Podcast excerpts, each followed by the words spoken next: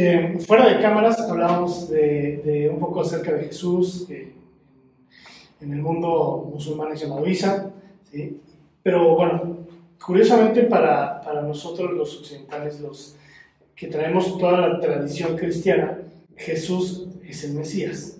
¿sí? Eh, ustedes lo consideran únicamente un profeta. ¿Es así? Uh, así es, uh, consideramos a Jesús como un profeta, profeta de Dios, uh, como han venido o Dios ha mandado otros profetas como Abraham o Ismael o Isaac o Moisés um, o Jesús o Muhammad. entonces, todos estos fueron profetas y, y hay más también, ¿no? y consideramos Jesús como un profeta, pero la palabra Mesías también lo encontramos en, eh, eh, en el Sagrado Corán y eh, el Sagrado Corán también lo llama como Mesías. Solo la diferencia es que en la parte donde la creencia de los cristianos, los católicos, es que Jesús es hijo de Dios, hijo físico de Dios. Ah, con esta creencia no, podemos, no, compartimos esta creencia. Ah, ah, sí, claro, podemos decir hijo espiritual de Dios, como todo, todos somos hijos espirituales de Dios, en esta manera sí, pero hijo físico de Dios, no, este, no, eh, el Sagrado Corán o Islam no está de acuerdo con esta creencia, con todo respeto, claro, por supuesto. y eh, aparte de esto también que Jesús eh, es parte de Dios o es Dios. Entonces en esto eh, Islam no, no, está de acuerdo con esta creencia, pero aparte de esto, como profeta de Dios, respetamos al profeta Jesús, lo consideramos como, como un profeta y el Sagrado Corán habla de, de Jesús en varios lugares.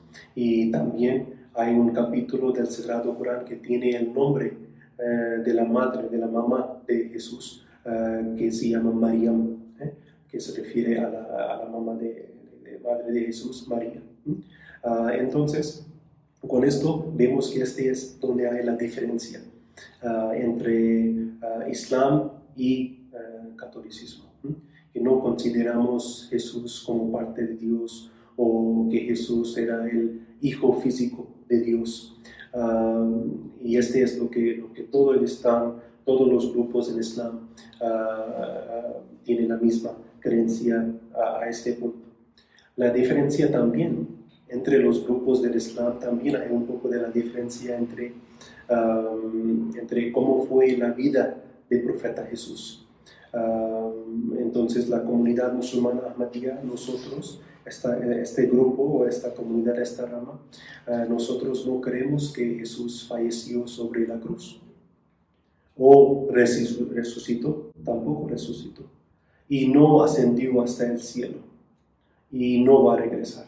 es que escuchar eso es bastante fuerte, sobre todo cuando te han educado toda la vida bajo la doctrina cristiana católica o protestante, o muchos católicos que se vuelven protestantes, y, escuchar eso es algo muy impactante, ¿no? Entonces, pero obviamente siempre resulta interesante, como platicábamos fuera de cámaras, pues nosotros siempre hemos tenido una, una sola historia, pero siempre es interesante e importante escuchar la otra versión, la otra historia, la otra parte. Así es. Entonces, cada vez que eh, presentamos eh, estas creencias nuestras acerca del profeta Jesús, siempre hay que decir que lo presentamos eh, con, con, todo respeto, por supuesto.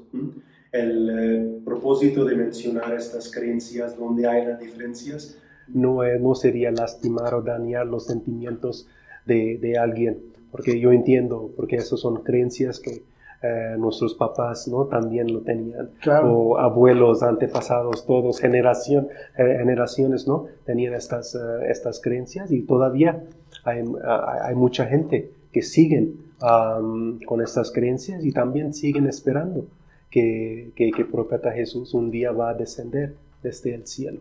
¿no? Entonces, eh, lo, lo, digamos que eh, con, con, todo respeto, por, por, supuesto, pero este también es parte de la libertad de credo que Claro. cada uno de nosotros tenemos. Sí, definitivamente. Como uno Pero- tiene la libertad. sí. Eso, eso no, le, quita- no le quita lo impactante que es escuchar y no va a regresar. o sea, es como decir, ¿qué? Perdón, sí, sí, sí, Hasta le pudimos haber metido una música así tenebrosa y no va a regresar. Y dije así, pero Se escuchó fuerte. Y, y está bien, o sea, digo, es, es impactante, pero pues es que, vaya, estamos a que, acostumbrados a veces a escuchar lo que queremos escuchar. así es. ¿no? Entonces es muy, muy, muy importante y podríamos hacer una entrevista exclusiva de eso, ¿no? De, Ah, claro. de Jesús, de Jesús eh, eh, eh, el Mesías para los cristianos y Jesús el profeta Mm. únicamente, ¿no? Sería bastante, bastante interesante. ¿Cómo se convierte uno al Islam? La conversión al Islam es muy fácil, eh, porque todo lleva eh, con la creencia de uno, con la sinceridad de uno. No se necesita mucho. Solo lo que necesita en el inicio es que una persona que quiere convertir al Islam, que quiere, quiere convertir al Islam, que tenga fe en la declaración de fe. Es una frase. que también se llama kalima o shahada. ¿Eh? Entonces, esta frase está en el idioma árabe. Y la traducción de esta frase es que no hay nadie digno de adoración sino Allah. Y Muhammad es el mensajero de Allah. Esa es la declaración de fe. Todos los musulmanes en el mundo, no importa qué grupo, qué rama, qué país, todo esto, nada. Todos tienen fe en esta frase. Y este es lo que hace uno musulmán. Entonces cuando uno quiere convertirse al Islam, tiene que tener fe en esta frase. Y eh, tal vez si tiene la oportunidad de sentar con un- una persona que puede recitar esta frase en, eh, ah, en árabe, y esta persona que quiere convertir al Islam solo tiene que repetir esta frase y ya convierte al Islam. Ah, en general no hay ceremonia, no hay algún evento. Las, unas personas que sí eh, han traído sus familias aquí a la mezquita cuando hicieron este, solo repitieron estas palabras.